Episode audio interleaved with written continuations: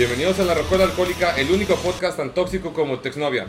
O exnovio. O exnovio, Ya, para- pa- Vamos a tratar de ser más inclusivos en Exnovio. este cotorreo.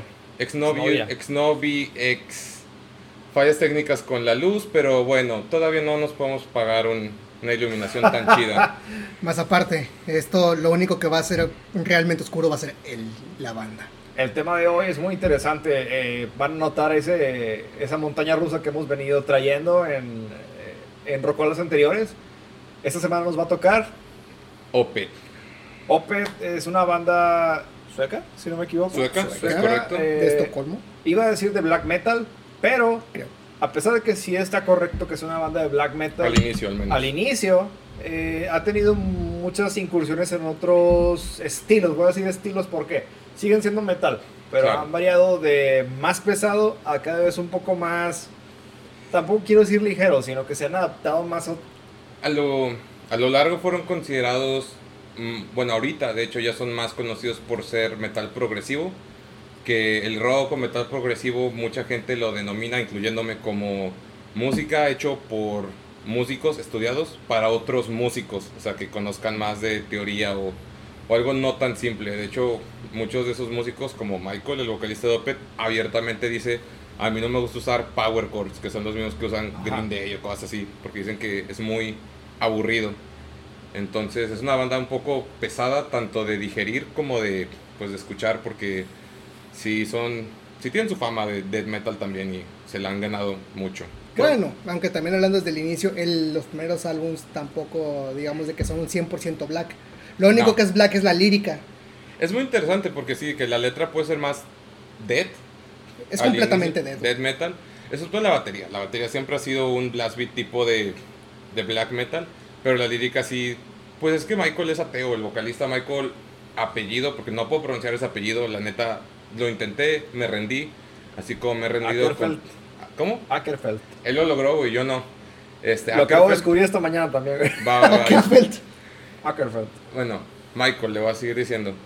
Este, ese vato. sí, Micael. Micael. Michel. Ah, no. No, ya no, No, ¿verdad? no. No, ya, ya, fue mucho mami. Él ha dicho que está en contra de, de la iglesia y todo, que él es ateo. Y creo que es de los pocos músicos que sí muestra sus críticas religiosas a través de su música, porque hay músicos que como que hablan de ese pedo en entrevistas. y- Tratan de evitarlo. Se les. Se, se frenan ahí porque saben que son temas delicados. Sí, pues es que es como habíamos dicho, creo que cuando hablamos de pánico, esas cosas, era de que la primera cosa que no tienes que hablar es religión, la otra es política. Ya hay bandas que, que se dedican a eso de lleno, ¿verdad? De hablar de religión o de política. Opeth normalmente se alejaba un poco y hubo un momento en el que Michael le, le valió madre. Lo cual está chido. De hecho, no, güey. Desde el inicio. Pero lo hacía, según tengo entendido, porque cada quien estudió discos diferentes, que lo hacía un poco más sutil y que ya de más discos para adelante fue que no, ya me vale madre. Nah. ¿No? Ok. No, las, que- las primeras dos canciones que de hecho pusieron, pero la primera es The Frost of October. Literal, eso es un alaba, es una, es un al- alabo, Alabanza. alabanza hacia Satán, güey. Literal. Y así Bueno, hay varios. que tener en cuenta que para aquellos países no es que no se le tenga importancia a la religión, sino que están menos arraigados. Sí existe el Estado ah, laico. Sí existe el. Estado laico. Pero también es eso de que se te, se te presenta la religión como una idea que puedes adoptar, no como algo que ya tienes arraigado desde el nacimiento. A lo mejor no lo estoy explicando de la mejor manera, pero casualmente son países que tienen menos tasa de, de religión hacia aquellos Sí. lugares. Pues de hecho hay varios de esos países donde las iglesias ya están tan vacías que las convirtieron en bibliotecas y parques y todo ese pedo. y lugares donde dejan entrar a, los, a las personas de bajos recursos y todo eso. Sí, Refugios. Refugios, está Refugios. chido. Pero bueno, esa fue una pequeña introducción de lo que vamos a hablar. Vamos a presentarnos rápidamente, ¿no? Para la gente que no nos conozca, eh, empezando por la persona del sándwich, esta vez tú. Que no está diciendo nada. Hola chicos, soy Alan Y soy gay. y soy gay. Y él, mire, es mi pareja. Pues sí vivimos juntos, pero no, no somos gay. A pesar de lo que su mamá pensó al, al inicio de nuestra amistad. Historia después. ¿no? Historia después, eso fue muy chistoso, pero sí pensaron que éramos pareja. Mucha gente todavía lo piensa por alguna razón. Claro, lo acabamos de hacer evidente ahorita. Ay, gordo. Ya, ya ves, ya ves, no se batalla. Ok, él es Alan, no es gay a pesar de lo que, de lo que piensen. Yo soy Ricardo, tampoco soy gay a pesar de lo que piensen cuando me junto con Alan. ¿Y, y usted, joven? Yo me llamo Jorge Rodríguez, eh, me encanta Pokémon y ahorita estoy comiendo chachitos de chocolate. Chachitos, paganos publicidad, por Sí. favor. Ah, no, perdón, no son chachitos, son fluffies. Eh, ahí después les cuento que cotorreo con esos. No- son, los, son los chachitos de bajos recursos de Smart. Sí. Smart, páganos la publicidad, por favor. Y perfecto, ya nos presentamos. Yo creo que vamos a llevarnos menos de un minuto en explicar cómo es nuestra dinámica para explicar los discos. Es correcto. ¿Quién? ¿Quién tú? Si quieres, yo lo explico, bien sencillo. Eh, como lo aplicamos en la rocola pasada, eh, si nos ponemos a abarcar todos los álbumes va a ser bastante laborioso. Eh, nos, nos volvimos a dar la tarea de repartirnos un álbum cada quien en las distintas fases de la banda. En mi caso me tocó el, el álbum más actual, que es del 2019. El final, lo más reciente, en mi caso fue el- los inicios de la banda. El mero primer disco. Y aquí el sándwich otra vez fue a Ricardo. El sándwich porque a mí me tocó hacerlo la, la semana pasada. No, hace dos semanas, ¿no? Mucho tiempo antes. Siempre he sido el sándwich. Bimbo me tiene que pagar publicidad. Bimbo, págame publicidad. Estoy tratando de monetizar de alguna forma, no me juzguen. Eh, sí, O Wonder.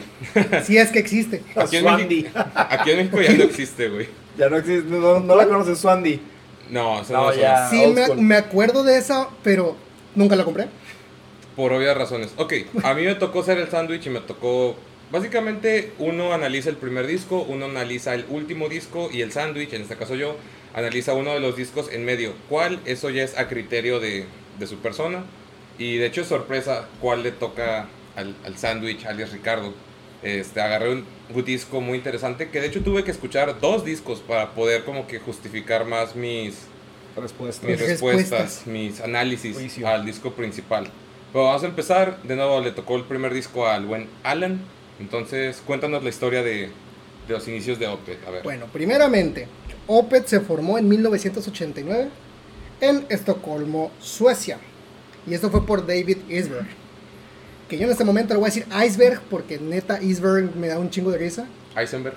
Es Heisenberg, pero el método, el método sueco. Así que le voy a decir el iceberg o el hundimiento del Titanic. El cual este cabrón invitó al que se convertiría en el principal personaje de toda de la banda, el cual viene siendo Michael Ackerfeld.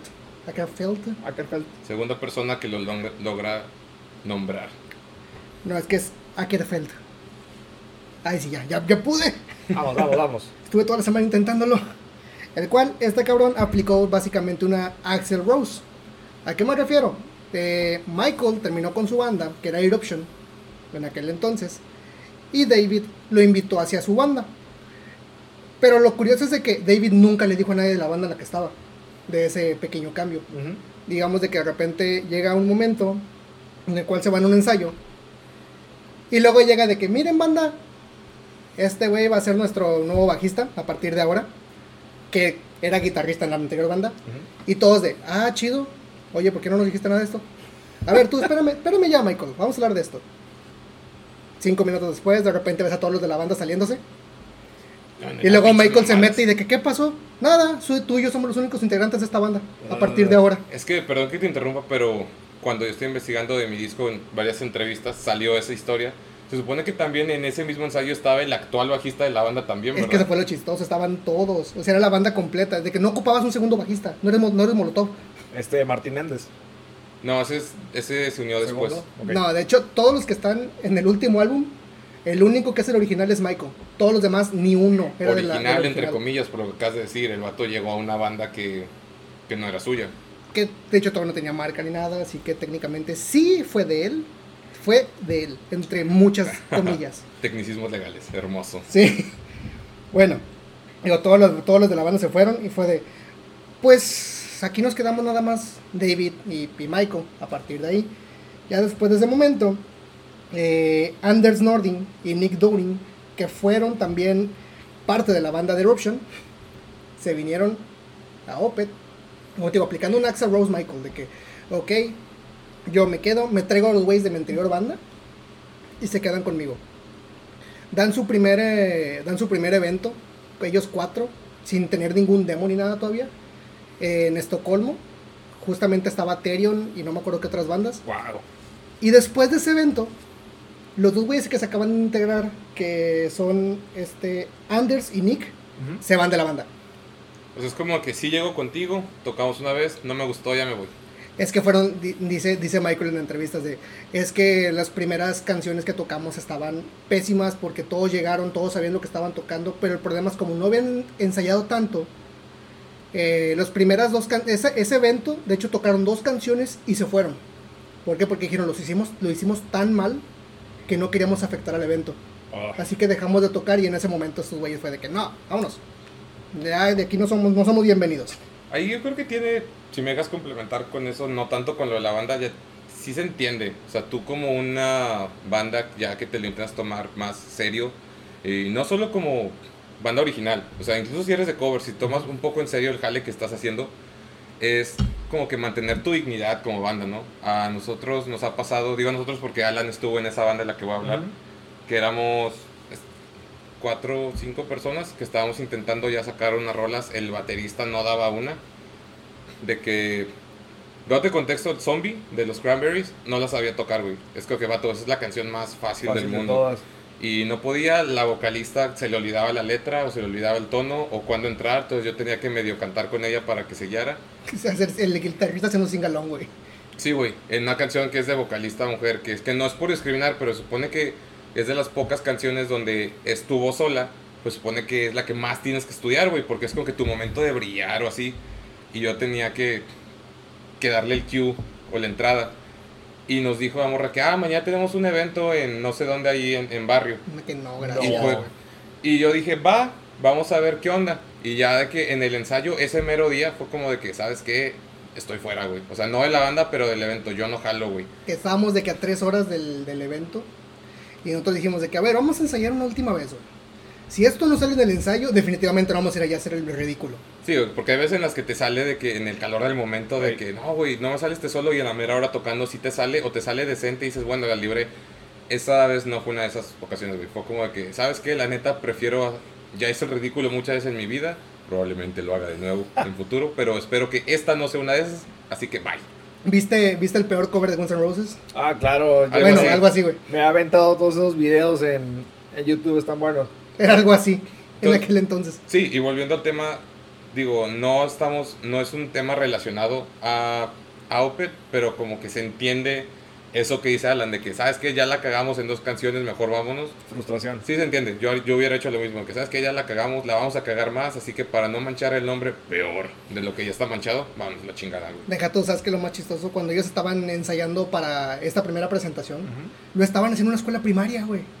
O sea su su para esta banda de Dead que de hecho lo único de Dead en aquel entonces era solamente la letra Y el estilo vocal, ¿no? no ¿No? solamente eran guturales pero es de que güey Pues, ok, no voy a argumentar en eso. O sea, de Con- que, con bueno, en, en no aquel entonces sí. Comprender. En aquel entonces sí, ahorita no tanto. Sí, digo, estás diciendo 20 años atrás. Sí, ahí es de que sí era Dead. Pero imagínate de que en aquel entonces las personas de Dead que estaban en aquel entonces, güey, estaban, estaban aprendiendo o estaban ensayando en una escuela primaria, güey. Que eso es bastante black metal de su parte, güey. Eh. Imagínate de repente a Juanito, güey, en un examen. Nos- Voy a, voy, voy. No, ¿cómo Oiga, es? señora, que me deje estudiar, por favor. ¿Qué nos puedes decir del álbum? ¿Qué te Señor gusta? Micael, Michelle. Michelito, Michelín. Michelin. Me lo imagino gordo ahora el vocalista, güey. El Michelin con la lonjota ahí, de que tap- pero tapada por la guitarra como normalmente toco Como yo. todos lo hacemos. Sí, güey. Esa es la razón por la que ven a muchos bajistas o guitarristas con el instrumento más o menos a la altura del abdomen, porque no es que sea más cómodo tocar, es que estamos tapando la vergüenza de las lonjas. A ti, te, a ti te vale madre, a ti, tú sí. Sí, de hecho sería como Flea, de que las lonjas al aire. No, no es cierto. No, güey, sales, sales volando como helicóptero de tanto rebote, güey. Entonces, tocaron la primaria, güey. Bueno, ensayaron la primaria. Ensayaron en la primaria, se Toca- fueron de que al primer concierto, la cual fue un pez, pez, un asco. Los, de los tres que entraron ese día se fueron dos, que luego fueron eh, diez, eh, ese segundo concierto que también fue del mismo, estaban con Terion, estaban con Ati Gates y otras tres bandas que ni siquiera me recuerdo quiénes Güey, eran. qué buen show. At the Gates, Ope, Terion. Que jalo machín, güey. Jalo bien cabrón a ir a uno de esos shows. Pero a lo mejor no en esa época que dice Alan, ¿verdad? Tan caóticamente mala. El oscurantismo de, Sí. de Opeth. Sí, en aquel entonces fue de que Kim Peterson y luego John DeFela fueron los que se metieron ahí, a- ahí ahora a suplir a estos dos güeyes que se fueron. Peterson me suena mucho el nombre, ese sí estuvo un buen rato, ¿no? Kim Peterson, de hecho, si mal no rec- no, de hecho no. ¿No? Ok, Fue otra vez, ahorita voy a decir eso. ok. Solamente estuvieron durante un pequeño momento porque igual como la anterior presentación, la primera presentación, a la mitad del a la mitad de, de- se acabó ese show, ellos se fueron otra vez, Ok. de que Kim Kim y Johan se fueron. O sea, les pasó dos veces el ya llegué, ya, Ya me me voy, fui. ya llegó alguien más, ya, Ya se va fui. otra vez. Es de, güey, eso ya es algo que está mal desde el inicio. Pues eso suena tan escena local de México. Sí, no, lo peor de todo es de que Kim se fue porque fue de que no, de aquí no soy, aquí yo no soy de esto. Y Johan fue de, ¿sabes qué, güey? Quiero pasar tiempo con mi novia, déjame, güey. Ah, ¿qué edad tenían ahí? No tengo ni la menor idea. Eh, se ve que estaban en, los, en sus 20, un poco así, güey, porque... Sí, pues imagínate ahorita que tienen 45, 50. El primer No, registro, Llevan 25 estoy tan años. seguro, güey, no el primer registro de seguro. Ackerfeld es del 89. O sea, son los 20 años de este más estos. Es que el 89 Serían es, 31 años. No, es que el 89 es cuando, Cuando empezaron, la cuando banda. empezaron la banda. No inició la banda cuando empezaba a hablar, eso es historia... Bueno, Eso sería Pero- el verdadero baby metal, al, güey. al lance de piedra, 30 años. O sea, 30 años de vida. No, De, de, de la edad que tienes que sumar a de que estaban Ah, muy ya, chavillos sí, ya, ya había sacado de que, güey, qué pedo. Ah, Pues 19, 20. 31 años, ponle tú. Sí, 19. está en sus 50, güey, ya está en sus 50. Todavía no, inicio de los 50, mediados a lo mucho. Fue tu 55 a lo, a lo mucho. Que digo, en ese tipo de música, sí, como es más técnico, no importa tanto la edad, porque ahí sí es como decimos, la, es la técnica, güey. Ujú. ¿Cuántos güeyes que tocan blues o jazz, no ves que sí ya están más grandes que al chile, aunque suene mal, sí podría ser tu abuelo? Pero te pones así como que a tocar con ellos y te, te parten tu madre, güey. Eh, o sea. es una de, cosas, de las- una de las cosas bonitas de la música, de que aunque agarres tu guitarra, bajo, o instrumento que sea, cada dos, tres semanas y practiques algo pequeño, el tiempo sí te da oído. Sé que suena como muy mágico lo que estoy diciendo, pero sí, la experiencia sí te la dan los años, siempre y cuando le eches ganitas. Sí, y obviamente aprendiendo un poco ya más de teoría o de ejercicios, güey. Por ejemplo, hay güeyes que aprendieron nada más de que canciones, que no tiene nada de malo. Pero si eres muy constante te va a crear un callo. Pero si aprendes puras canciones y dejas de tocar, no sé, dos años, no te acuerdas de nada, ni siquiera vas a poder improvisar o, o retomar Exacto. tan bien. A mí me pasó una vez que dejé de tocar como un año, pero antes de ese año sí había aprendido muchas bases de blues y cosas así. Entonces cuando volví a tocar me acordaba de esas bases y no fue tan difícil retomar el pedo. De hecho hasta se me hizo más fácil porque ya sabía con qué base irme. Memoria muscular. Sí existe. Cualquier instrumentista te va a decir que aunque los psicólogos o los o los este, que te dan terapia física digan que ese pedo no existe, sí existe, güey. Sí. Switch Iron Man yo me lo sé de memoria muscular. Oye, yo tengo como cinco canciones de Metallica que dicen de que toca esta. Pues a ver si me acuerdo y de que nada es mi mano, de que no te preocupes, compa, yo me encargo. Porque, hola madre, gracias, I got mano. ya. Got ya. De que, hola, dedos. No te he visto mucho tiempo. Sería muy triste no ver a tus dedos, güey. Salud. No, no es coronavirus, chicos, espera. Bueno, después de esto, ya se van estos dos güeyes. Y luego es cuando llega Peter, que es eh, Peter Lindgren. Lindgren. Que Peter ya es, ahora sí formalmente, estos tres güeyes son los que ya conforman la banda original. Sí, ese sí me suena un chingo, entonces ese sí estuvo. Sí, estos tres güeyes ya son de que a partir de aquí ya es Opeth. Ok. Y luego contrataron un güey que solamente iba a estar durante los primeros momentos. Ajá. De, digo, Michael empezó como guitarrista. Digo, Terminó como bajista. Empezó como, y terminó Sí. vocalista, güey. No, se, luego se, se fue este desmadre. Luego se fue. eh, creo que fue Johan. Sí, se fue Johan. Y luego él se fue a guitarra. Sí. Y luego ya empezaron ahí con todo el desmadre. De que, ok, este güey, este güey, este güey como guitarra, este güey como vocal. David como vocal, Michael como guitarra. Y el otro güey como baterista. Peter. Ok. Luego contrataron, con- contrataron a Stefan Guteklint.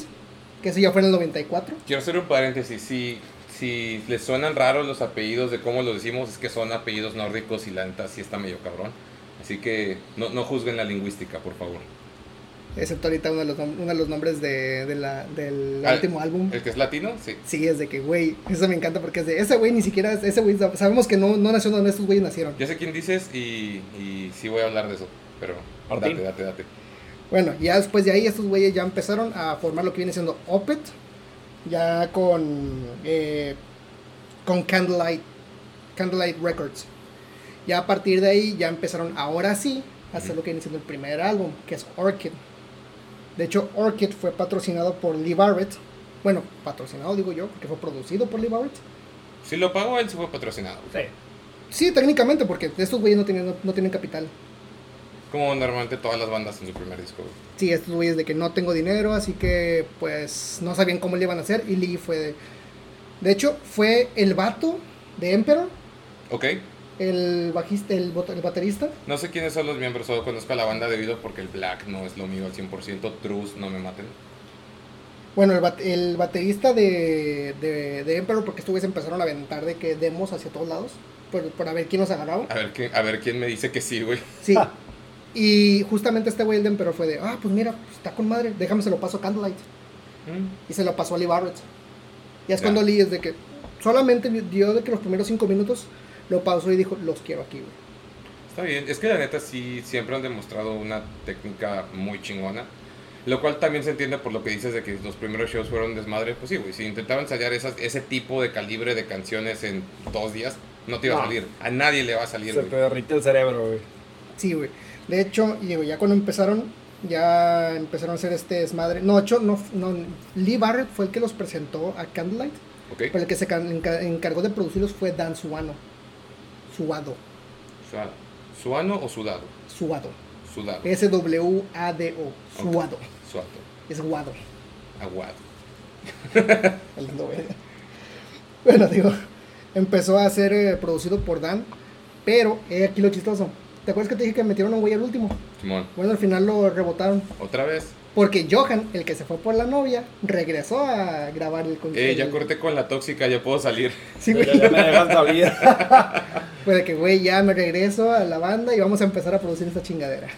Está bien. Sin, sin burlar a las parejas tóxicas, pero es que al chile sí, sí pasa, güey. Sí ha pasado, a mí sí me ha pasado. Todos hemos tenido amigos que vimos como de que se desaparecen porque pues sí están de empelotados y es como que bueno, pues está bien, güey, no te vas a decir nada, pero pues aquí estamos, ¿verdad? ¿Qué más vas a hacer? Y, Yo creo que es el pensamiento de que, y lo digo porque me pasó, cuando tienes una novia pero también tienes una banda, tu novia piensa que tienes un chorro de groupies encima. No, o sea... Tengo eh, más vatos diciéndome que toco bien, güey. Es como ese meme, güey, que, que Ya, cada ya vez que quisiera se- tener un chingo de groupies, ¿no? Tienes groupies con chichis, pero de vato. Eh, o sea, Man boobs, Man, man. Siento que es otra de las ideologías que nos han impuesto a las películas de Hollywood, ¿no? De que Sí, sobre... sí hay rockstars que tienen muchos groupies, pero no aplican todo. Pero es que no es con todos, güey. Exacto. Sobre todo ahorita, ya mucha gente de bandas más nuevas, sí como que han, o sea, lo que yo he visto de entrevistas, todo ese pedo, muchos músicos más, no sé, del 2010 para acá, que fue cuando empezaron a agarrar fama, ya no son de tanto desmadre, güey. O sea, echan desmadre que en las fiestas y fuera de las fiestas o del escenario es como que nada, voy a estar en mi casa de que solo jugando play o, o con mi esposa. O ya, o de que. No me acuerdo qué artista de, de qué banda, literal, dice que no, güey, yo echo desmadre en el escenario, en, el- en, la, en la fiesta y en la casa me quedo de que tengo un jardín de que botánico y, cre- y hago crecer mis tomates y, y bla, bla, bla. Es como que, güey, qué, qué bonito. Sí. Sí, sí, es un poco de que destruye la imagen del rock de los 70s y 80s, pero pues, qué bonito. Ya en tu vida personal ya eres como tú quieras, ya afuera sí es buena imagen. Sí, Tengo mis tomates, tengo mis jalapeños, tengo mi marihuana, tengo mi metanfetamina, las meto todos juntas en un licuado que digo el apendejador. mi licuado proteínico de cada mañana. todo, güey. Y con la metanfetamina sí no sabes qué vas a aflojar, güey. Deja tú en el primer álbum, literal, esto, el primer álbum no es Opet como tal, como lo conocemos hasta ahorita. Ajá. Bueno, como se conoció en el 2005 en el Deliverance, pero es una combinación de death por la lírica, más aparte con blues y rock progresivo, que es lo que siempre han estado tocando. Simón. Nada más que en todo, el- en todo el álbum, todas las canciones, la mayoría de ellas, solamente por una, duran básicamente 10 minutos. Más Sí. de 10 minutos, menos una, que es la última. Pues que en el pro es casi estándar de que duren un chingo las Mucho. canciones. Ajá, y hay dos canciones que son instrumentales, que esas son las de un minuto y tres minutos. Sea, imagínate, estar tocando 13 minutos y luego pones una canción de un minuto, que es Requiem. Pero lo curioso es que esas dos son solamente canciones hechas de un solo instrumento. Ay, La primera Silhouette, Silhouette fue hecho con piano, solo, no, sí la conozco. y Requiem fue hecho a guitarra. Eran dos guitarras, ¿no? Eran dos, sí, tengo entendido que eran dos guitarras, no me acuerdo. Claro. O solamente era un, era un proceso de, de producción, pero Ujú. fuera una o dos guitarras, era lo único que se tocó. De las pocas canciones de Opeth que me sé por nombre, güey. Sí, y de hecho lo chistoso de, de Silhouette es de quien la toca es el baterista, güey. De hecho, cuando estaban, fue esa, esa canción fue de que los últimos 20 minutos de que ya estaban a punto de irse de- del estudio de grabación. Fue de, ah, pues, le di- Michael le dice al productor, oye, güey, aquí no sabes que, que nuestro baterista toca el piano. Y nada más, y nada más se queda de, Ah, chinga. a chingar. Ese güey, el baterista, el que está haciendo blast beat, me está diciendo que toca el piano. Blast Sí, Beat es el tupa, tupa, tupa, tupa, para que Y, no sepa. y sí, güey, fue de, pues, oye, güey, bájate de la batería y vente a este piano que está aquí, güey. Empezó a tocar, después de como dos minutos el güey dijo, párate, güey, créame una pieza y vamos a grabarla ya. Ah, La bueno. grabó y, güey, está hermosa esa pieza. Sí. Y lo más curioso es de que después la segunda, Requiem, también fue de fue grabada, pero fue grabada, ni siquiera la guitarra acústica que usaron eran de ellos. Era de una tienda, era una tienda de música local que se la pidieron prestada. Y luego la empezaron a grabar. El problema es que Requiem y la siguiente canción, que no me acuerdo, creo que es um, Autumn, Autumn, Autumn of the Triumphant, creo que es la canción que sigue. Ujú. Eh, Autumn, Autumn of the Triumphant, por cuestiones de postproducción, se consumió parte de la canción de Requiem. Oh, ok. O sea, Requiem, es, Está ¿Todo incompleta Requiem? técnicamente. si, si estamos diciendo que es la, la situación completa, Requiem va desde el minuto 1 hasta el minuto 20 o 20, hasta el segundo 20, 25, 30 de la siguiente canción. O sea, fue como que lo cortaron y dijeron de que es que es parte del intro de la otra, como que sordeándole. No, de hecho la banda lo dijo directamente, de que nosotros, eh, es- este fue un error, directamente por producción, eh, esto no estaba diseñado que fuera así. O sea, que la cagamos, ni modo. De- no fue la banda, fue Dan. Bueno, sí. el productor. Y ahí fue de, pues, ni modo, no podemos hacer nada. Y a partir de ahí, ya es cuando eh, ya empezaron a hacer todo su desmadre, lo que viene consiguiente. Sí, todo su demás carrera que... ¿Cuándo salió ese disco? El de Orchid, como en el 90 y... 94, güey. De hecho, la chistosa es que empezaron a grabarlo justamente en la fecha de mi cumpleaños, en marzo del 94. Entonces ya tiene un link emocional con Opeth que muy poca gente tiene porque hashtag metal progresivo. Es, es, es un poco Bien difícil. bruto.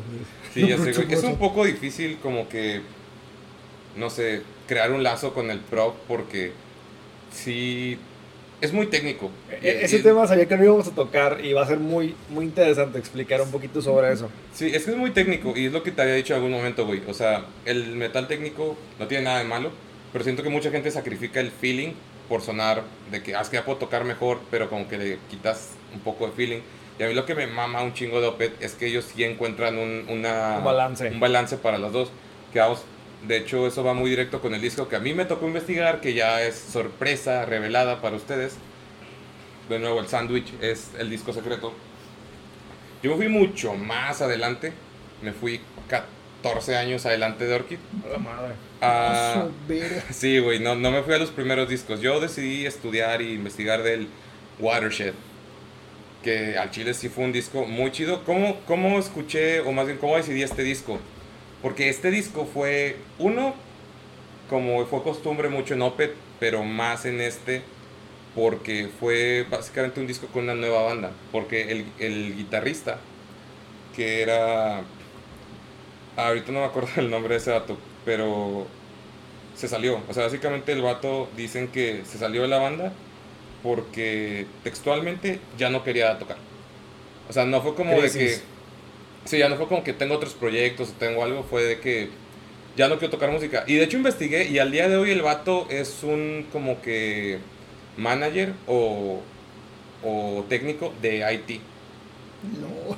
Entonces, imagínate qué chido o qué raros deberá ser de que tú estás en tu empresa acá, de que con tu compu y todo el pedo y de repente estás de que escuchando Opet en Spotify y de que, ah, tengo que ir con IT. Y llegas y que, oye, me que... te cagas, güey, de que ves al guitarrista de Opet y el vato que, que, ¿qué puedo hacer por usted, compañero? ¡Tócame una canción, güey!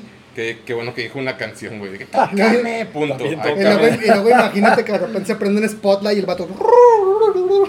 Sí, güey, de que sí, modifiqué todo, de que tengo un amplificador y una guitarra aquí en la... Debajo del escritorio, güey. Sí, de que porque esta, eso pasa más seguido de lo que piensan. Y el vato, gracias. Y luego se va y. Ah, chinga, ¿por qué venía? De que, ah, mi computadora no sirve. Eh, ya lo molesté mucho y regreso mañana. Oye, güey. eh, Tócame otra canción. Y es un ciclo vicioso así siempre. Yo, yo haría lo mismo si me topo, no sé, a Kirk Hammett de Metallica, Ah, güey. Pero así es como que, eh, güey, guau, guau, guau, guau, guau, guau. Siendo el plomero de tu casa. Imagínate, güey.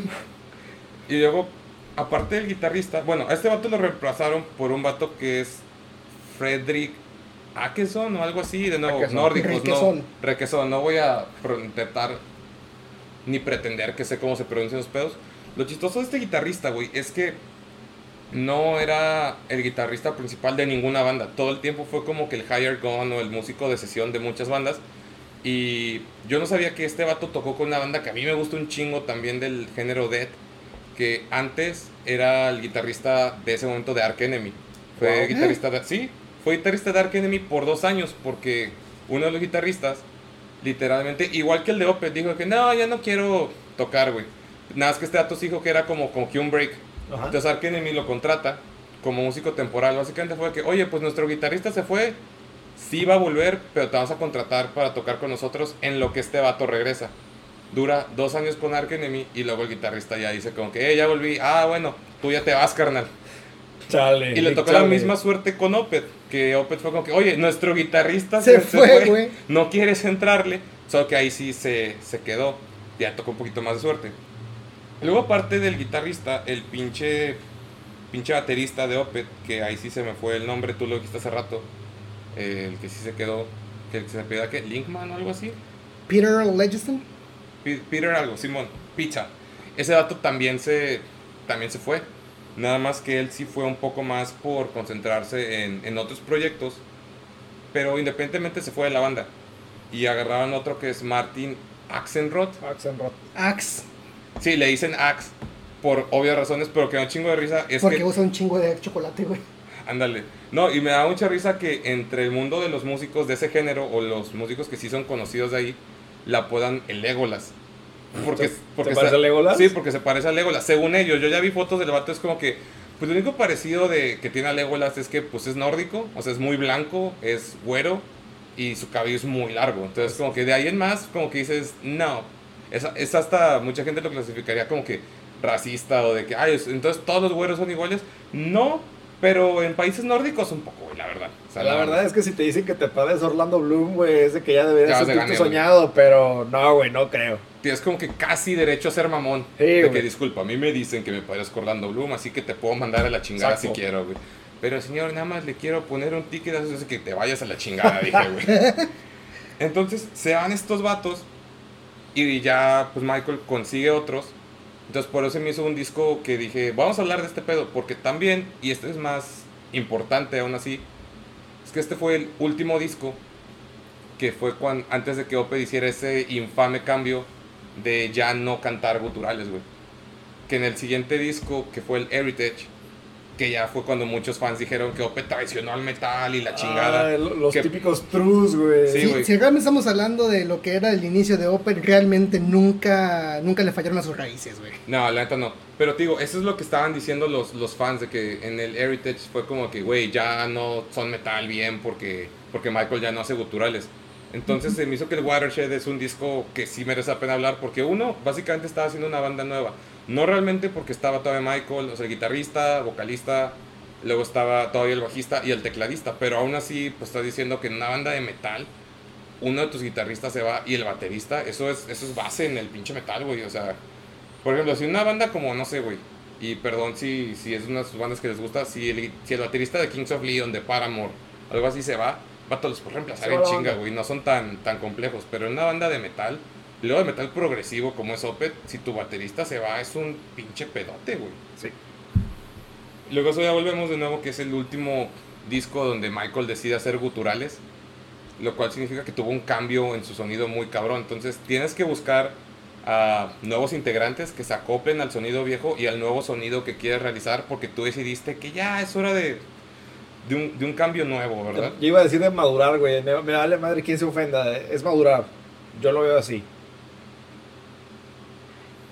Ah, pensé que ibas a decir más de Ah, madurar. no, de que nada más me, nada más me quejé, güey. Ah, Así. ya. Pensé Para que- corte, ah. Sí, güey. Sí, sí, sí, o sea, yo pensé que iba a ser un momento como que la definición queja de tajante, Jorge. güey.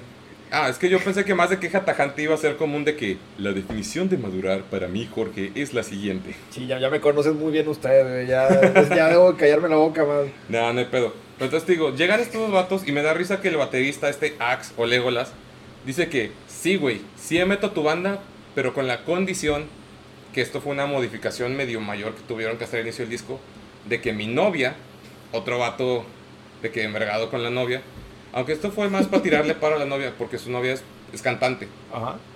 Este, pero no de metal ni nada, como que alguna cantante de, pues, de ópera que está ahí en la ciudad, de filarmónicas o así. Este, si mi novia canta en el disco, aunque sea en una rola. Y estuvo muy interesante porque sí cantó la morra en una rola que es la mera primera canción de, del disco. Y desde ahí se nota un poco que es el pinche cambio de sonido de, de Opeth. Me imagino que de repente la novia solamente cantaba la cuna coil, güey. Por el nombre de la canción. No estoy seguro, pero pues sí. De hecho, ya vi por qué dices. Tuve que abrir Spotify para ver el nombre de las rolas de nuevo. Lo siento, gente. Este, somos Rocola, pero tenemos nuestros. Nuestros. No, no somos robots, güey. Es un chingo de música, güey. Es lo que decíamos. Hay tanta música que no te puedes aprender todo. Lo intentamos, pero. Y sí, lo de la cuna Coil, pues sí, la primera canción se llama Coil. Y es de hecho de las únicas rolas que duran de que dos, tres minutos en el disco. Y está muy interesante esa dinámica que tienen porque al inicio es como una canción que escucharías de que de los de los bardos de esas épocas de los caballeros de que nada, es que la Están tocando guitarra el laúd y así. Casi, casi, güey. O sea, sí es guitarra acústica, pero son de que Michael y la morra cantando como que una historia o una Ok. presentación. Sí se siente como que una, una bienvenida, ¿no? Al disco. Y está bien calmada, corta, digerible, muy a gusto. Y de repente en la siguiente rola, que es Hair Apparent, algo así. La primera rola ya pesada del disco no disfraza nada. De que está acabando el acorde de, de guitarra o de laúd así. Primer segundo de otra rola, pinche acorde de que. pum, y te cayó, "A la madre, güey, qué pedo. Y luego, luego empieza de que Michael ya sí, de las pocas guturales, de que gutural a todo lo que da, pinche blast beat. Dices, a la madre, pinche rola de 8 minutos, criticando religión y todo ese pedo. Y dices de que, güey. Ese es el Michael que yo conozco. es el Michael que yo conozco, güey. O sea, como que me pones la introducción de un juego de The Witcher, por así decirlo. y luego ya me llevas al infierno otra vez. Está como que muy chida esa rola. Y ya en el disco tuvieron más cosas dinámicas. Lo que pasó con Michael en ese disco es que el vato básicamente dijo que unas influencias grandes que tuvo, como que el vato volvió a su, a su época joven de cuando iba aprendiendo a tocar guitarra y volvió a escuchar pues a la gente que lo inspiró un chingo. Empezó a escuchar Deep Purple, empezó a escuchar Pink Floyd otra vez, Scorpions. O sea, gente que decía de que por estos vatos fue por los que empecé a tocar guitarra, que realmente am, Scorpions es la única que digo que en él, pero pues Deep Purple y Pink Floyd sí son muy considerados como que mm, compleja su música. Sí. De Deep Purple, o sea, por lo escuchas de que. Shining Time o esas madres, es que wow, güey, qué pedo con este trip. Y Pink Floyd ni se diga, güey. O sea, Pink Floyd lo escuchas y pones el concierto de, de Pompeya, güey, y te sientes que estás pacheco sin haber siquiera aprendido un encendedor. güey. Relajación instantánea con Güey, eso. de hecho, solamente con el hecho de poner a Pink Floyd con sonido de dimensión 8, ya con eso sientes el trip. Como que suena surround. Sí, o sea, está, está bien cabrón. Entonces, esas canciones que tú escuchas y luego, luego te, te envuelven bien cabrón. Entonces, sí tiene un sentido. O yo sí le vi sentido el cambio musical de Opeth, porque dice que si eres black o dead, progresivo y todo. Pero luego empiezas a escuchar de nuevo a Pink Floyd, que de hecho fueron, muchos consideran unos de los padres del rock progresivo. Y claro que le vas a cambiar el estilo instrumental, vocal incluso. Y sí es interesante que te influye tanto ese pedo que dices de que no es que ya no quiera hacer gutural, digo, no es que ya no pueda hacer guturales, simplemente ya, Ya no no, quiere, ya no ya quiero. Ya pasó la etapa. Sí, ya pasó esa etapa, que como quiera cualquier gente que haya visto videos en vivo de, de Opeth, el vato todavía puede aventarse unos bien cabrones. De hecho, sigue aventándose canciones de, que tienen gutural. Y es Sí, de que el vato sí. ha demostrado que sí puede, nada Sí, más que ya no tiene ganas. Sí, no. Y las pocas canciones donde sí muestra que guturales de que uh, pinches gritos mamalones de este disco son de que Hair Apparent, The Locust Eater, eso, esa pinche rola se me hace una chulada bien cabrona, la de Ex Omega, que también es una rola. Todas estas rolas duran de que chidas. 6, 8 minutos, está bien chida. Mi rola favorita de este disco es la penúltima, que es Bridge of Sight, que yo traduje el nombre como el puente de los chales. este, está bien chida tu cara, güey. Pues sí, güey, ¿cómo vas, lo vas a traducir? Bridge of Sights, el puente de los chales, carnal. de los lamentos, chale. Está bien chida porque ahí se nota más aparentemente el cambio de Opeth. De que ya dijeron, ya vamos a dejar de ser tan pinches pesados. Porque esa rola yo la considero un blues de 8 minutos, güey.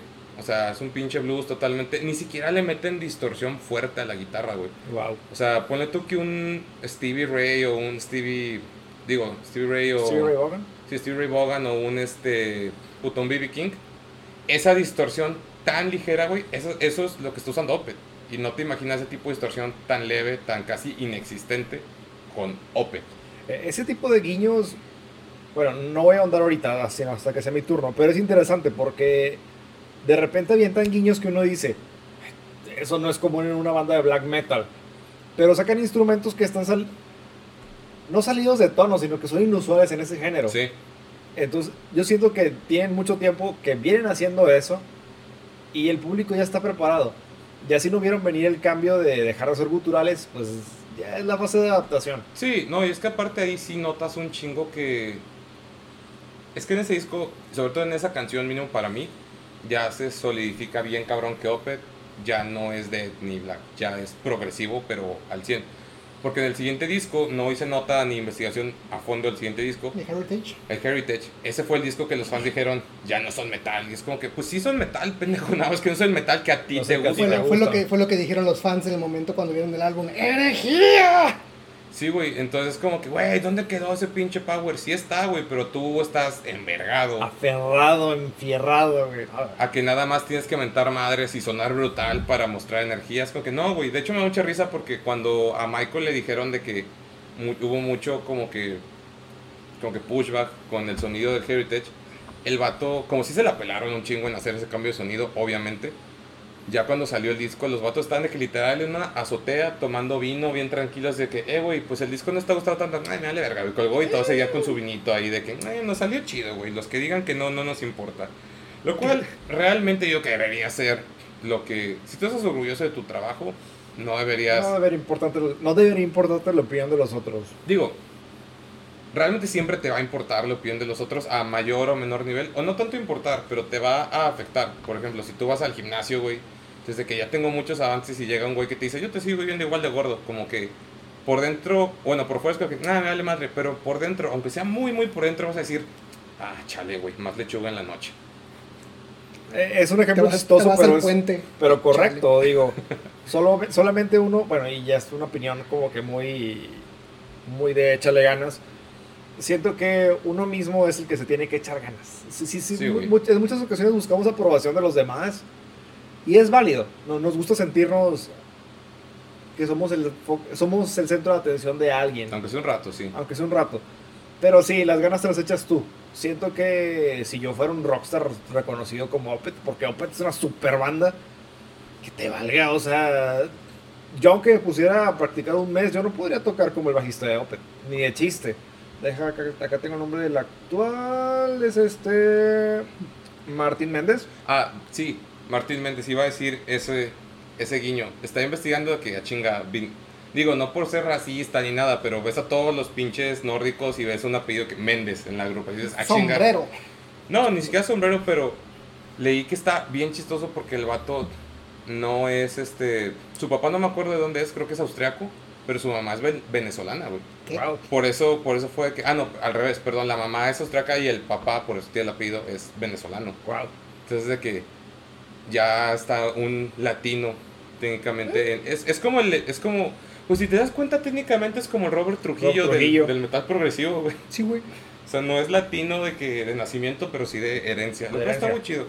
Y pues ya te digo, o sea, para mí ese pedo fue la razón por la que pienso que el, el Watershed debería ser hablado en este podcast porque fue el disco que marcó el antes y después de, de Opeth, no solo musicalmente, sino pero tam- también como un en su en su base de fans. Ajá. Antes O sea, de la gran crítica.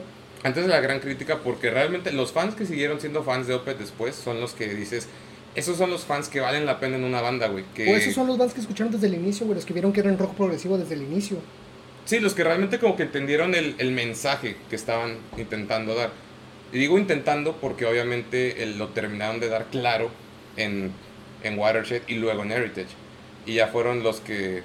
Pues es como cuando alguien te dice que, güey, acabo de descubrir esto. Pues sí, güey, siempre se ha sabido. Pero Ajá. es que yo no me había dado cuenta. Pues por pendejo, No mijo. pones atención. Sí, y pues yo sí es un disco que recomiendo. Me hizo cambiar mucho mi perspectiva de, de Opeth. Porque lo que pasaba mucho es que para mí Opeth es como que Opeth está chido, lo respetaba un chingo desde siempre, con justa razón. Pero al momento nunca había sido para mí una banda que dijera, puta, qué ganas tengo de escuchar Opeth hoy. Y ahora sí, aunque todavía no me aprendo las canciones por nombre, porque tienen chingos de cambios que parece que una rola son tres. Me voy a tardar en aprender a diferenciar Claro. las rolas, pero mismo hoy sí me veo capaz o, o sí, sí, sí veo muy posible que un día sí me despierte, güey, tengo un chingo de ganas de escuchar Opeth hoy. O de tocar algo de Opeth. Ah, no estoy listo. Pero Yo Creo que nadie. Nos Tengo que admitir años. que lo intenté, la, la canción, mi canción favorita, pero ahorita hablo, hablo de eso. ahí está. Sí, no, de hecho ya te toca hablar de eso. Ya vamos a. Yo y ya ahora vamos al cerrar y- reciente Pero- Opeth. el último Perfecto. disco. Bueno, eh, ahí me tocó el último álbum, Incauda Venenum. Como pueden notar, es lo que comentaron ahorita, de que ya es una referencia, aunque sea en latín, si no me equivoco. Sí. Eh, es interesante, ¿no? Cómo hacen esta combinación de culturas. Me pasa algo similar que con Ricardo. No, no me levanto todos los días pensando de que voy a escuchar a Opeth. Sin embargo, sé que es una excelente banda y me gusta lo que he escuchado. Sí. Silhouette, me gusta esa canción, sí, sí la he escuchado de las que tengo en mi, en mi reproductor. Ahora, mi opinión va a estar muy cargada, obviamente, hacia el futuro de Opeth. Digo futuro de su, su álbum más, más nuevo. No escuché todos los del principio, los que eran más pesados. Pero sí escuché Cosas. otras canciones. De hecho, fíjate que tampoco son tan pesados. No hay mucha diferencia. Eh, de los comentarios que leí era de que cuando eran death metal, ¿no? Ah, ya. De, de- voy a partir sobre eso. Lo que quiero decir acerca de este álbum es que no lo puedo explicar tanto a nivel técnico, no porque no pueda, sino porque me tomaría todo el día. Como con cualquier banda de pro, güey. O sea, es como de que estás analizando casi, casi un doctorado en música. Bueno, no el doctorado, pero una tesis de un músico, güey. Porque es tanta. Lo que dijimos, o sea, son como tres canciones mezcladas en una sola. Y tienes los huevos de. Es una sola rola. Vato, aquí hay como. Cuatro 500. cambios, no mames. Sí, y, y es una sola rola. Eh, entonces quería hacer un énfasis a la brecha del gusto musical. ¿Por qué traigo este tema? Eh, por ahí tengo una amiga que me acuerdo que me decía que no le gustaba el metal porque eran puros gritos. Sin embargo, sí le gustaba el metal y ahí, ahí luego en ese entonces ella me ponía rolas de reggaetón. A mí sí me gusta el perreo, güey, también lo admito. O sea, me ha gustado, pues me gusta el perreo. Tienes exactamente Así 10 es. segundos para irte de mi nada, no te creas, güey. Pero La próxima semana Jorge ya no va a estar con nosotros. tengo un buen motivo para hablar de esto. Es Eh, broma, para que no vayan a comentar algo así de que. ya, porque ya vi los comentarios, güey. Es, es pedo, es pedo. cuando dijo Ricardo este tema de que hay, hay música para músicos, aunque no seamos músicos titulados, hay una, bre- Tenías que recordarme eso, ¿verdad? hay una brecha bien marcada en cuando tocas un instrumento y cuando no. No es que seas arrogante por ser músico, aunque sea estudiado un poco, sino que hay gente que incluso toca un instrumento y le abruman este tipo de bandas. O sea, no es música especialmente para músicos, sino que no, no se tiene la paciencia para asimilar arte de este tipo. Sí. Ahora, ya entrando un poquito en el álbum. Si quiero explicar a Opeth, no va a ser con una canción en específico. No, no es No. como explicar un sencillo. Es que no. No. se puede. No se puede. ¿A qué voy con esto? Las influencias de, de Opeth vienen, notas a King Crimson, a Sí. Yes, a Camel. eh, se podría decir incluso Pink Floyd, sí, ya mencionaron a Pink Floyd. Sí, sí. La música, como el rock progresivo o el metal progresivo, es un género que surge en 1965, 70s, 70 creo yo. en donde el álbum se veía completo como una historia y no como una canción en singular. Que fue ya cuando se popularizó el término de disco conceptual. Exacto. Ahora ya, me vuelvo a encarrilar a- al álbum.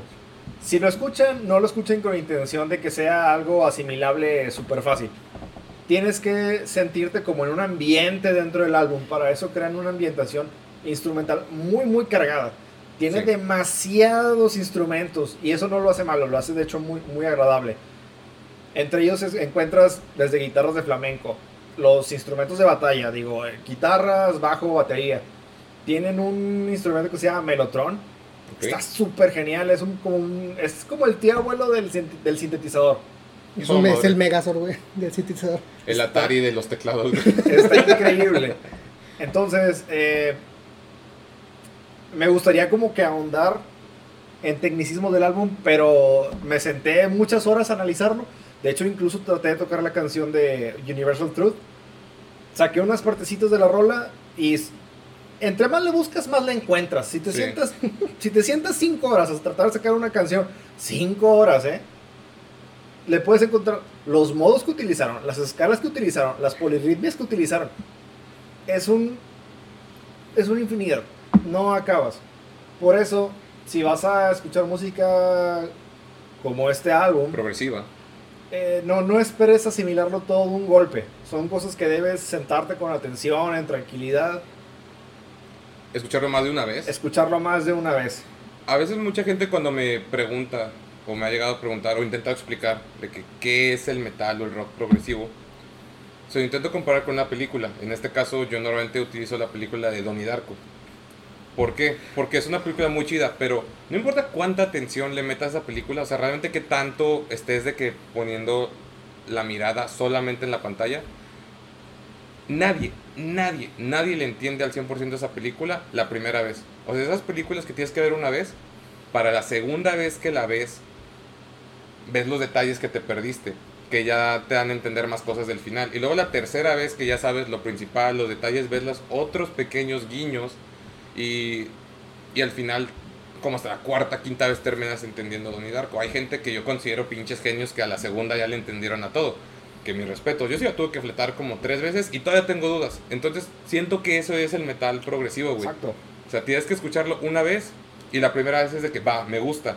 Y la segunda vez o tercera o en adelante ya realmente dices o descubres el por qué te gusta. Porque la guitarra estaba haciendo esto mientras la batería estaba tocando este ritmo, porque el bajo estaba tocando una tonalidad diferente que la voz, o sea, y sí pasa en el prog. Entonces es lo mismo, si pudieras comparar el pinche género con una película, yo comparo con Donnie Darko por lo mismo. Es repetir y repetir y repetir. Yo, yo lo veo como una analogía sencilla. Yo imagino, por ejemplo, si escuchas a. O su- yo voy a hacer un ejemplo mío, ¿no? Si me sale una canción de J Balvin en, en el Spotify, perreo mientras manejo. Y siento que una canción de J, de J Balvin ¿eh? sería como jugar fútbol. Eh, te, te diviertes, es sencillo, pateas el balón. Siento que el metal progresivo es como un cubo de Rubik. No quiero sonar eh, pretencioso, sino que lo sigue disfrutando, pero tiene un nivel más alto de complejidad.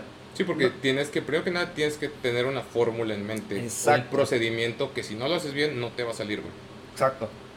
Eh, bueno, les, les- les reitero, la canción que traté de sacar fue Universal Truth.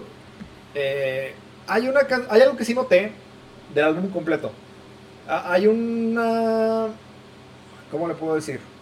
Hay un elemento musical que se llama movimiento principal. No Ujú. sé si a lo mejor te acuerdas de esa, pero Más o menos. nos comentaba el maestro, no puedo decir su nombre, perdónenme, si no me mentaría la madre porque no sé que me voy a equivocar en algunas cosas. Un movimiento principal es una porción o melodía en la que está basada toda una obra. Como les digo, este álbum véanlo como una historia, no lo vean como una canción por sí sola. Y es un para. Esa escala está dividida en intervalos heptatónicos, que significa que de una nota a otra están siete notas. Y a partir de esos siete intervalos se hace esa escala. Eso que acabo de cantar no es exactamente con lo que está compuesto, sino que dentro de la escala de esa pequeña armonía, Me encanta, paréntesis, que Alan ahorita es la representación física tal vez de mucha gente que vaya a escuchar o ver el podcast porque está como que no entiendo esto. No entiendo ni verga, ya sé que estoy aquí. Es que son cosas muy técnicas y no es por mamón. Yo tampoco entiendo muchas de esas cosas porque sí es. Es metal progresivo, es música progresiva, es mucho, mucho tecnicismo. a- apenas iba a eso. Para explicarlo de una forma más sencilla, es como si usaras una... En, en un poema usas una palabra. Digamos que es eh, Crudo. crudo. O be- belleza, vamos a decir belleza, ¿no? Como un ejemplo más práctico. Una cruda belleza. Cada vez que ocupes volver a la raíz de la canción, pones la palabra belleza. Belleza. Y la avientas cada cuando para seguir construyendo, seguir construyendo dentro de esa palabra. Eso es un movimiento principal. Y se ve muy común en películas de Disney, que casi todas las canciones están hechas sobre la misma escala. Se ve en obras de teatro. En el, el Cirque du Soleil lo usa mucho. O sea, el- todo, su, su música está basada en movimientos que de ahí se desglosa la demás música. Y me gustaría seguir explicando más sobre eso, pero creo que a grandes rasgos eso es lo que podría decir de este álbum. No se abrumen con tanta información porque son géneros complicados de, escuchar, pero si tienes la paciencia y el tiempo, es bueno poner atención a este tipo de trabajos. Sí, es que ese tipo de géneros complejos es como, y no, reiterando lo que dice Jorge, no se abrumen o no piensen que, que algún músico o cualquier persona que escuche este género está como que demigrando la capacidad de, de entendimiento de alguien más. Simplemente es porque pues es, es complejo, o sea, hay muchas cosas que escuchar al mismo tiempo y como dije, es como Donnie Darko, la tienes que ver muchas veces. Y hay gente que a lo mejor no quiere darse esa tarea de, de tomar casi como tarea, como un análisis de una canción. A lo mejor tú nada más quieres ver una, bueno, nada más quieres escuchar una canción simple que te prenda. O sea, a lo mejor no te gusta Opeth o puta Dream Theater o Animals as Leaders o esas bandas que son muy complejas. Ahora nada más quieres escuchar ACDC, güey, quiero escuchar la... Quiero escuchar, la, tranquilo, güey, quiero lo escuchar algo mismo. tranquilo, lo mismo, la, ma- la mayor, la menor, todo lo que da, güey. Y, ya- y es completamente válido, o sea, viendo, viéndolo como unas como películas, por así decirlo, a lo mejor un día me quiero aventar a ver, puta, la trilogía del padrino, que, que necesitas estar en un Es- humor muy específico Sí. para decir, hoy quiero ver el padrino. A diferencia que si un día dices de que, ay, güey, quiero ver Rápido y Furioso, güey. Porque no son películas complejas, son putazos y son carros, güey. So- Es algo con lo cual no... Te puedes relajar y verlo y saber que no tienes que echarle tanto esfuerzo a, a ver. Exacto. No, no es por huevón o por ser incapaz de procesar todo eso, simplemente porque no estás en el humor. Y por eso creo que también el metal o el rock progresivo no es el género tan popular que es Exacto. ahora, güey. Eh, yo, vaya, voy a usar la palabra, no quería sonar mamador, pero es sobre eso. ¿Cuál, es la verdadera intención de la música? Sé, sé que es una pregunta muy, muy filosófica, pero creo que la intención principal es divertirte, sentirte bien. Entonces, tiene todo el derecho del mundo una persona de que, oye, estos son puros gritos, oye, esto es puro ruidazo. Pues estás en tu derecho, si no te vas a sentir bien, con madre. Estamos quienes podemos escuchar, no sé, Cradle of Field, Satyricon, lo que te reviente el oído, lo más lo que tú quieras que te reviente el oído, Que te mueva, güey. que te mueva. O sea, yo, yo con el tiempo, y es reciente ese cotorreo, he aprendido a no juzgar otros géneros. Eh, hasta he, he- he tratado de comprenderlos, de disfrutarlos. Y, y también lo admito, así como hay bandas de metal progresivo o de metal súper pesado que no me gustan, pues así no me gusta el tribal, no me gusta el vallenato, sí me gusta, no todos, pero la gran Algo. mayoría algo de eso. Creo que es la cuestión de sacarle un poquito de enseñanza a todo lo que escuchamos. Complementando con lo que dices, ya saliéndonos de tema, ya para. Pues ya casi para cerrar, si es que ya acabaste con, con el disco. Dado por hecho, sí, nada más quiero recomendarles el álbum, está muy bueno. Incauda Venenum. Está la versión en inglés y está la versión en sueco.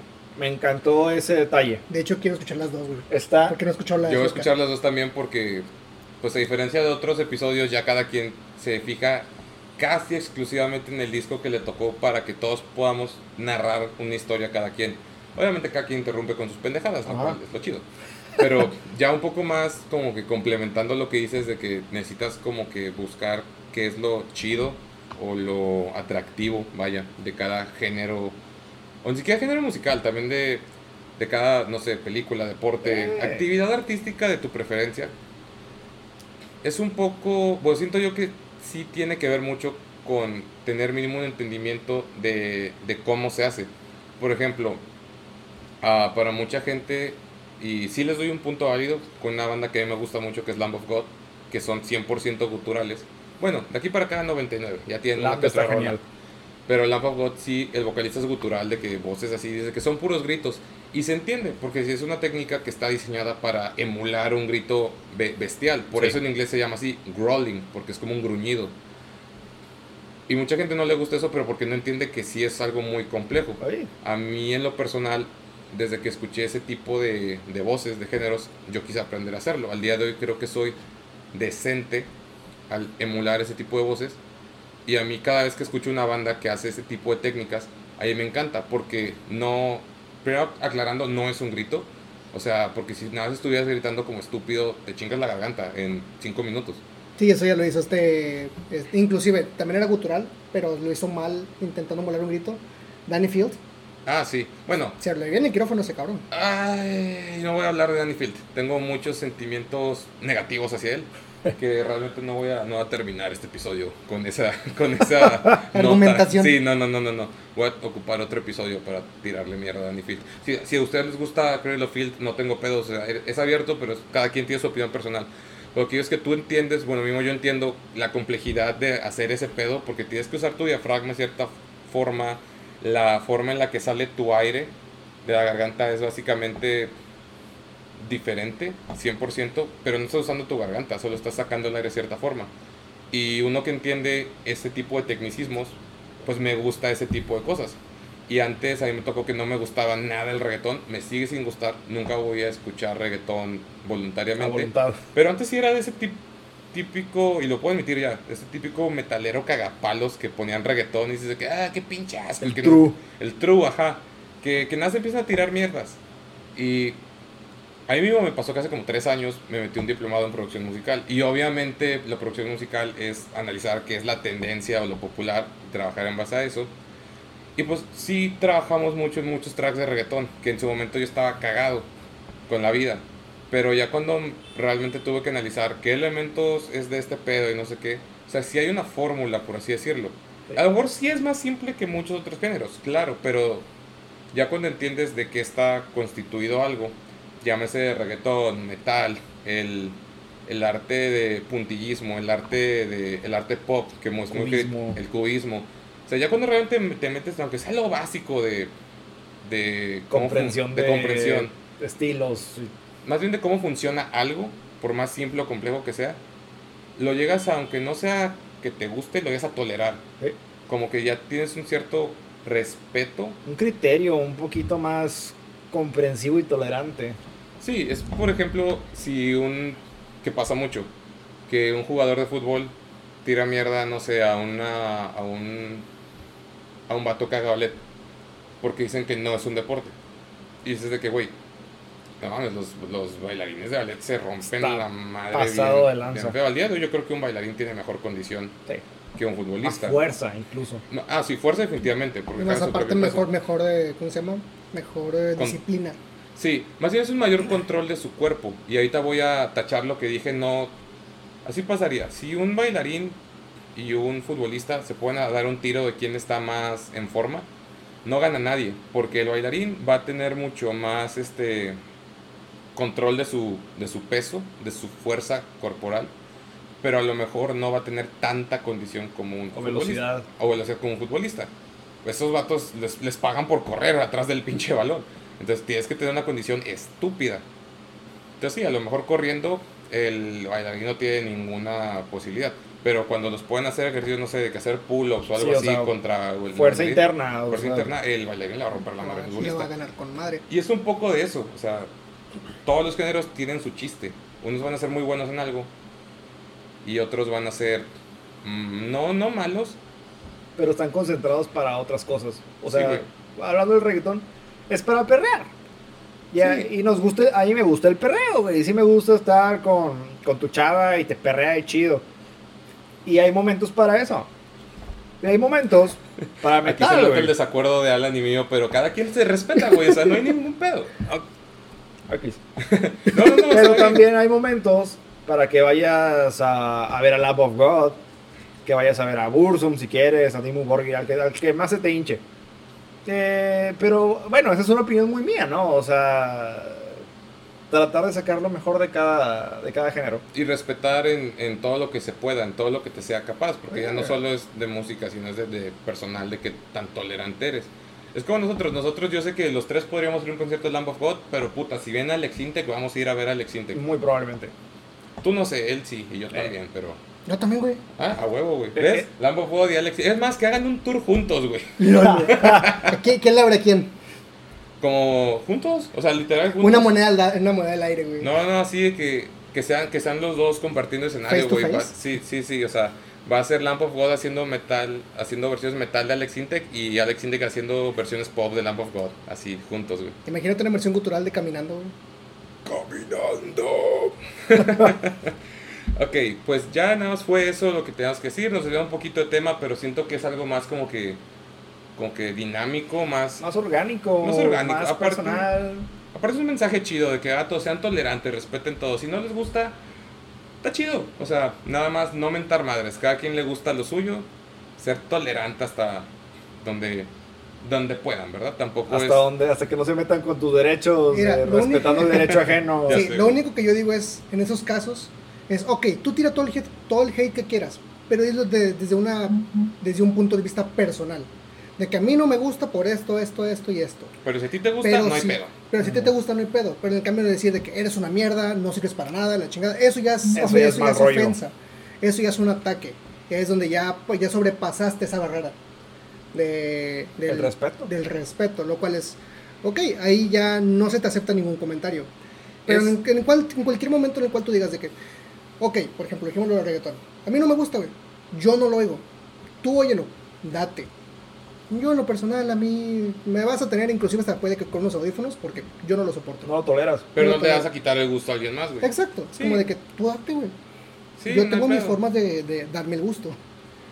Es un poco, yo lo veo más como una, es como una ideología de vida de que tú puedes tener la opinión que se te dé la pinche gana y puedes decir lo que quieras, mientras no estés afectando a terceros directamente, date. O sea, realmente date. Si quieres incluso físicamente destrozar donde tú vives, mientras nada más sea donde tú vives y no destroces el carro de alguien más porque a ti se te hizo un berrinche o un rant, date, güey. O sea, no afectar a terceros creo que es lo mejor.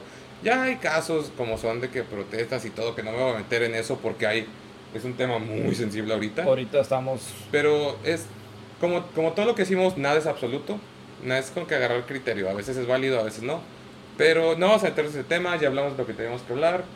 Am, y nada, creo que la percepción de todos, o sea, de los tres que conformamos esta mesa, hacia Opet, la banda de la que estamos hablando, cambió mucho a favor de la banda. Como, como decía yo, ahora sí creo verme despertando diciendo, puta, qué ganas tengo de Sí. escuchar Opet.